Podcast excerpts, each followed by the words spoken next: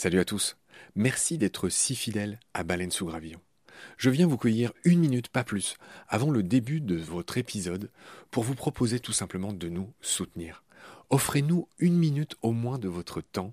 Vous savez qu'on est gratuit, sans pub et disponible pour tous sur toutes les applis d'écoute. Clairement, on a besoin de votre aide pour continuer à vivre. Et il y a plusieurs moyens simples de nous aider.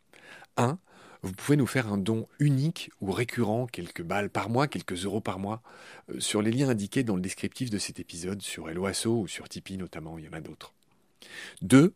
Vous pouvez installer le moteur de recherche Lilo au lieu d'utiliser Google qui vous exploite, vous le savez. Et le résultat, c'est que euh, chaque recherche génère ce qu'on appelle des gouttes et pour nous, c'est des petits sous. Voilà. Pour vous, en plus, c'est gratuit. Donc, c'est pas difficile. Encore une fois, tous les détails sont dans le descriptif de cet épisode. Moi et plusieurs membres de l'équipe de BSG, on propose maintenant des fresques de la biodiversité, on propose des conférences.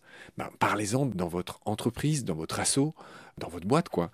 Et euh, évidemment, on vient, avec tout le savoir-faire de Baleine sous Gravillon, vous raconter le vivant, tout simplement. 4. On peut aussi créer vos podcasts ou en tout cas vous apprendre à faire les vôtres. On fait des formations pour ça et euh, bien sûr contactez-nous pour en savoir plus. 5 on cherche un partenaire pour tout l'écosystème de baleines sous gravillon. Et il y a différentes modalités. On en cherche un pour l'ensemble, on peut en prendre un pour euh, un podcast en particulier, ou euh, ce qu'on fait de plus en plus, on peut en prendre un pour euh, une série d'émissions. Évidemment, euh, c'est négatif, c'est moins cher à chaque fois. Moins bon marché, j'ai envie de dire, parce qu'on n'est pas si cher.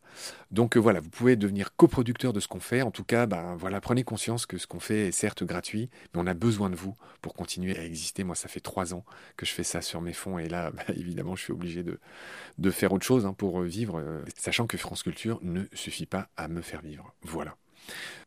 Pour nous joindre, c'est simple, contact at baleinesougravillon.com.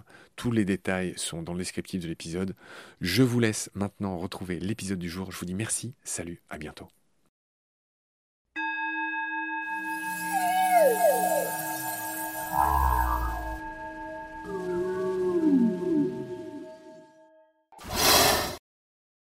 Salut et bienvenue dans Baleine sous gravillon.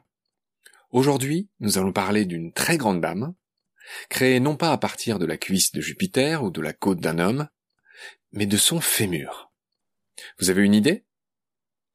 Si je vous dis Dame de fer, bingo, bien joué, c'est bien la tour Eiffel. Alors, pourquoi parler de cette tour en fer? Eh bien, parce que sa structure est inspirée du fémur humain.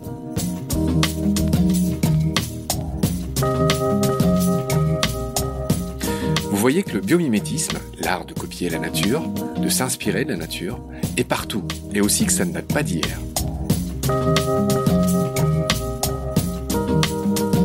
Dans cette belle histoire, c'est le fémur, l'os le plus long du corps humain, bâti pour supporter jusqu'à une tonne, qui a inspiré les architectes.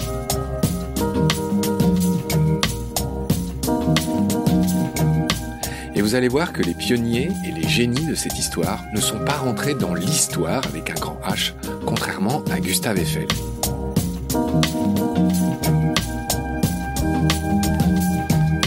C'est une injustice et cet épisode veut, à son humble niveau, la réparer.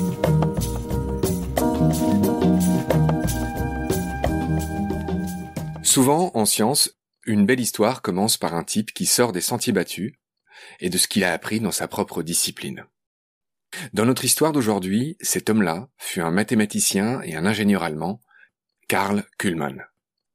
Au début de sa carrière, vers 1850, l'homme travaille pour les chemins de fer et construit des ponts, ces fameux ponts en treillis, c'est-à-dire faits de poutrelles de fer entrecroisées, entrelacées. L'homme est curieux et entend parler des travaux d'un autre Allemand, l'anatomiste Hermann von Mayer, qui a étudié l'intérieur d'un os, en l'occurrence le fémur.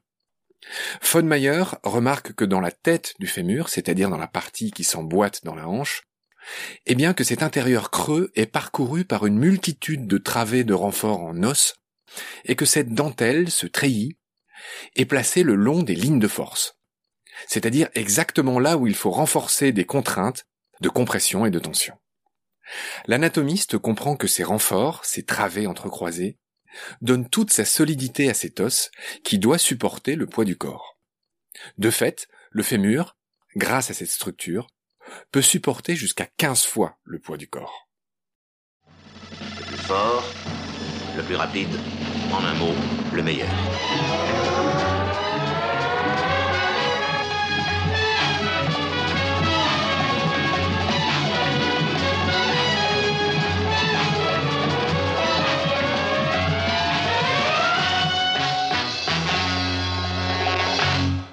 L'anatomiste von Meyer nomme ces lignes de renfort les trabécules.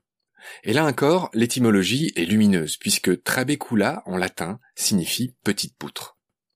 L'orientation des travées, des trabécules donc, dépend des lignes de force auxquelles est soumis l'os. Les cellules qui fabriquent sa matière, ça s'appelle les ostéoblastes, sont capables de percevoir ces forces mécaniques. Elles peuvent ainsi produire de la matière exactement là où les forces exercées sont les plus intenses, là où il y a besoin donc.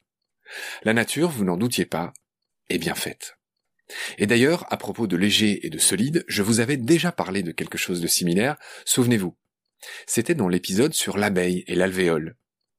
Le nid d'abeille est aussi, de fait, un treillis particulier, avec sa structure parfaite et régulière, en hexagone.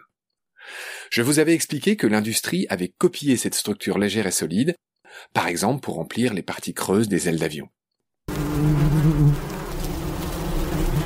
Pour Karl Kuhlmann, l'ingénieur allemand du début de notre histoire, celui qui construit des ponts de chemin de fer, cette découverte est déterminante. Il sait dorénavant comment construire des structures plus solides et plus légères. L'homme publie des livres et devient professeur. Et un de ses élèves s'appelle Maurice Köchlin. Et c'est Köchlin, cet autre ingénieur, franco-suisse cette fois, qui est le concepteur de la tour Eiffel. Et oui, cette tour si connue dans le monde entier ne porte pas le nom de celui qui l'a imaginée et inventé, mais celui du patron de l'entreprise qui l'a construite. Maurice Köchlin, comme son mentor, Karl Kuhlmann, a commencé par travailler comme ingénieur dans les chemins de fer. En 1879, il est embauché dans l'entreprise de construction métallique fondée par un certain Gustave Eiffel, onze ans plus tôt, en 1868. Köchlin, spécialisé dans la construction de chemins de fer, participe à la construction du viaduc de Garabi, dans le Cantal, achevé en 1882. Il dessine aussi l'ossature métallique de la statue de la Liberté, conçue par Frédéric Bartholdi. La statue sera, vous le savez, offerte par la France aux États-Unis pour célébrer le centenaire de leur indépendance.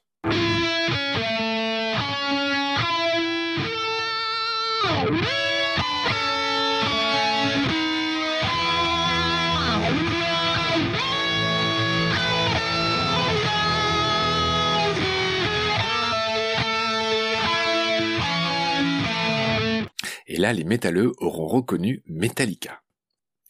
À l'époque d'Eiffel et de Köchlin, le tout Paris parle surtout de la prochaine exposition universelle qui doit avoir lieu en 1889.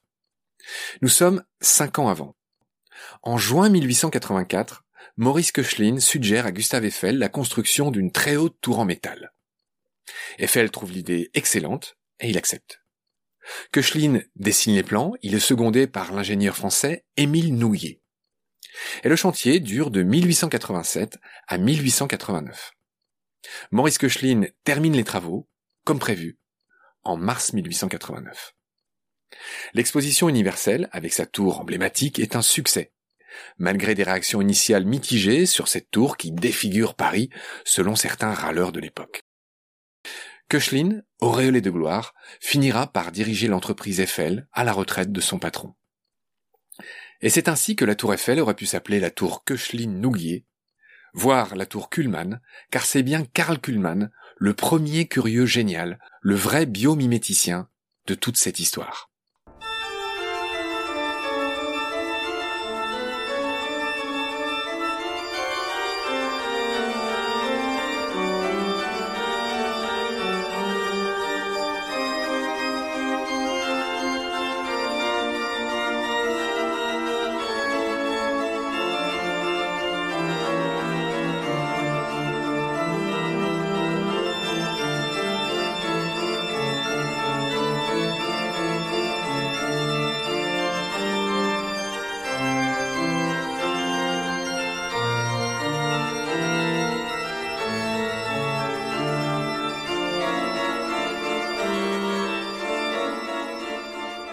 Tout comme dans le fémur, les courbes de la tour Eiffel forment un entrelac de barres et d'attaches métalliques.